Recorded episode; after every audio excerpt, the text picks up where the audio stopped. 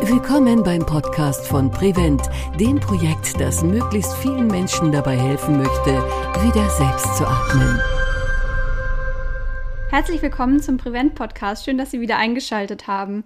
In Prevent wird ja die interprofessionelle Zusammenarbeit besonders groß geschrieben und deswegen stellen wir Ihnen im Rahmen der Podcast immer mal wieder Professionen vor, die an der Versorgung von beatmeten Menschen und vom Weaning beteiligt sind.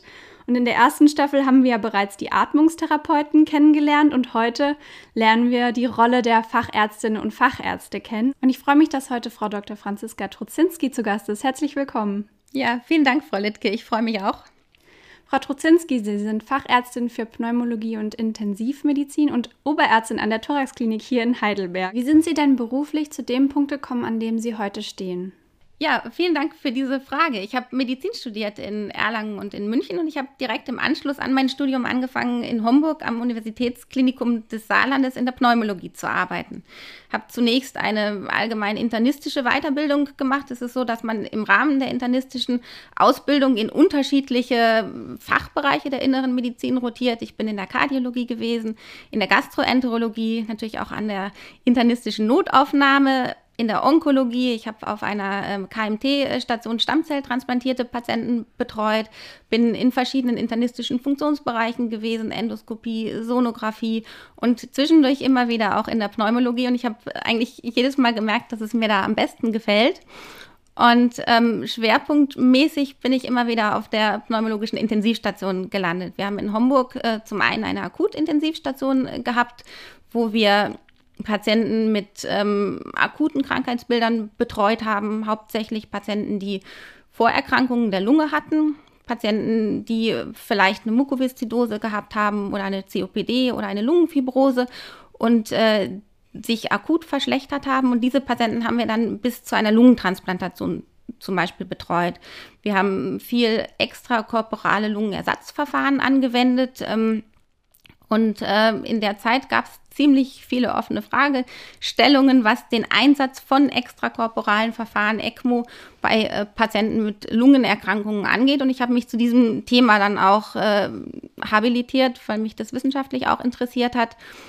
Und ähm, im Anschluss an meine intensivmedizinische Weiterbildung und die Ausbildung zur Fachärztin für Pneumologie habe ich dann überlegt, so wo soll es langfristig hingehen. Und als Mutter von zwei Kindern habe ich für mich persönlich entschieden, ich möchte nicht mein Leben lang ausschließlich Intensivmedizin machen. Das hatte damals auch mit so Sachen wie Schichtdienst und äh, Wochenenddiensten zu tun und äh, bin dann gewechselt in die Lungentransplantationsambulanz. Da habe ich zwei Jahre als Funktionsoberärztin gearbeitet und bin jetzt mittlerweile auch seit zwei Jahren als Oberärztin in der Thoraxklinik hier in Heidelberg und betreue die allgemein pneumologische Ambulanz. Gab es denn einen besonderen Anlass, warum Sie sich für, die, ähm, für den Fachbereich der Pneumologie dann entschieden haben? Bei mir war es so, dass so der Entschluss, Pneumologin zu werden, wirklich sehr, sehr spät kam eigentlich im Anschluss an mein Studium. Es war so, im Studium haben wir wenig Pneumologie gehabt im, im Lehrplan und das ist auch immer noch so, dass wir an den deutschen Universitäten ähm, dem Fach, finde ich persönlich, jetzt nicht den Stellenwert einräumen, den es eigentlich haben sollte. Und es gab in München einen sehr, sehr guten Arbeitsmediziner, der ebenfalls von Haus aus Pneumologe gewesen ist und der hat eine Vorlesung gehalten über berufsbedingte Lungenerkrankungen. Und das habe ich mir angeguckt und ich fand es so klasse und habe danach gedacht, so, das ist eigentlich genau das, was ich machen möchte. Und ich möchte gerne Arbeitsmedizinerin werden. Und äh, für die Arbeitsmedizin muss man äh, so einen gewissen Zeitraum innere Medizin vorweisen, dass man diesen Facharzt machen kann. Und so bin ich damals in die innere Medizin gekommen. Hätte ich von vornherein gewusst, wie vielseitig und schön die Pneumologie ist, hätte ich mich wahrscheinlich anders entschieden. Welche Patienten sind das jetzt typischerweise, die Sie da betreuen in der Pneumologie? Oh, ganz unterschiedliche. Wir haben zum einen so äh, die Patienten mit chronischen Lungenerkrankungen, Patienten mit Asthma, Mukoviszidose, chronisch obstruktiver Lungenerkrankung oder Lungenfibrosen.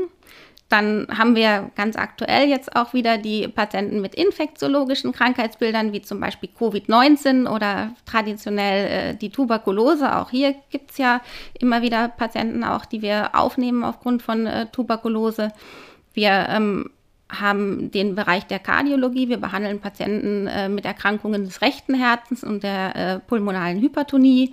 Was ist das? Pulmonale Hypertonie? Der Lungenhochdruck ist das. Ah, ja. Genau. Und ähm, jetzt, wenn wir über Prevent sprechen, haben wir natürlich auch die Patienten, ähm, die beatmet werden müssen. Und auch das ist ein ganz breites Spektrum. Wir haben Patienten, die wir in Schlaflaboren diagnostizieren mit schlafbezogenen Atemstörungen. Auch das äh, ist ein äh, Bereich, der in, in die Pneumologie fällt. Wir haben natürlich Patienten mit äh, chronischem äh, Atemversagen aufgrund unterschiedlichster Krankheitsbilder, die entweder nicht invasiv über eine Maske oder invasiv über ein Tracheostoma zu Hause beatmet werden. Auch diese Patienten betreuen wir.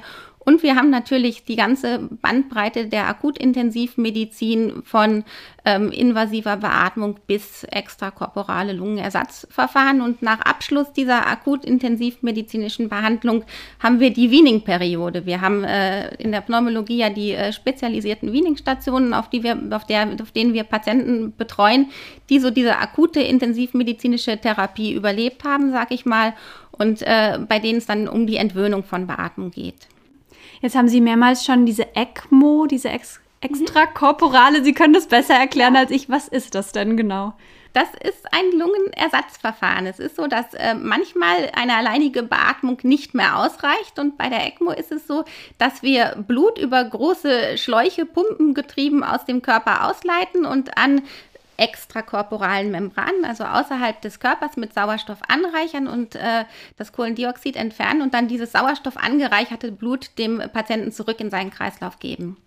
Nun sind es ja sehr, sehr viele verschiedene Patienten und Patientinnen, die Sie behandeln.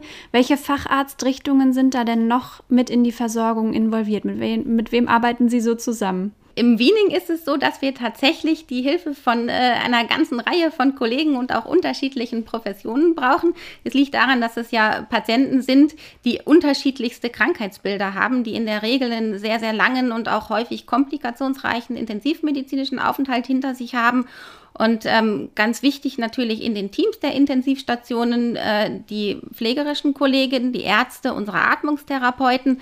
Ganz, ganz wichtig auch die Physiotherapie, die auf den Wiening-Stationen in der Regel täglich zu den Patienten kommt und ein ganz, ganz wichtiger Baustein äh, ist, weil natürlich Wiening ja auch irgendwo ein muskuläres Training ist.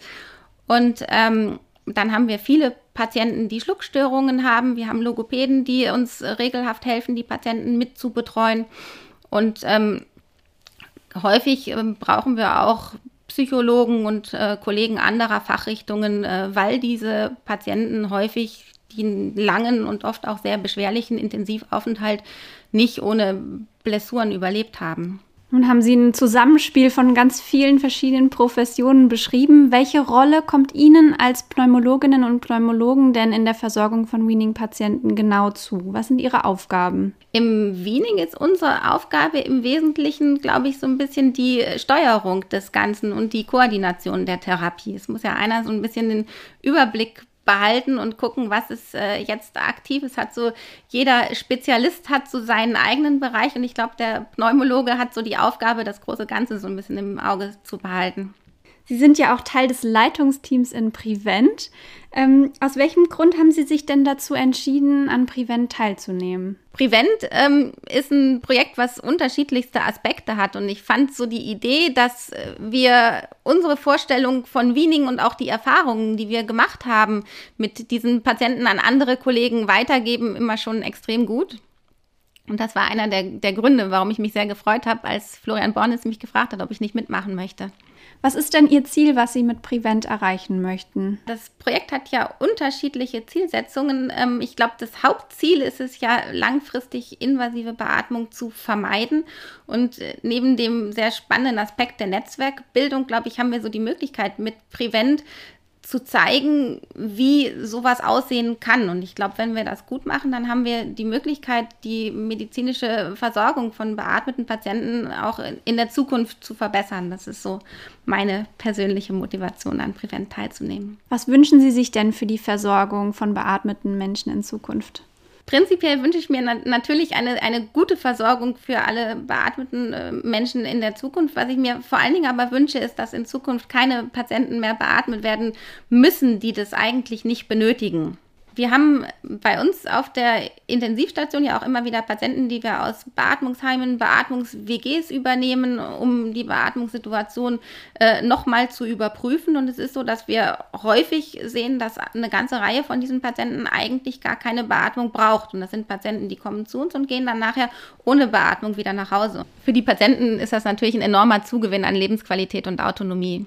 Vielen Dank, Frau Trozinski, für die Perspektive der Pneumologinnen und Pneumologen im Wiening. War mir ein Vergnügen. Vielen Dank.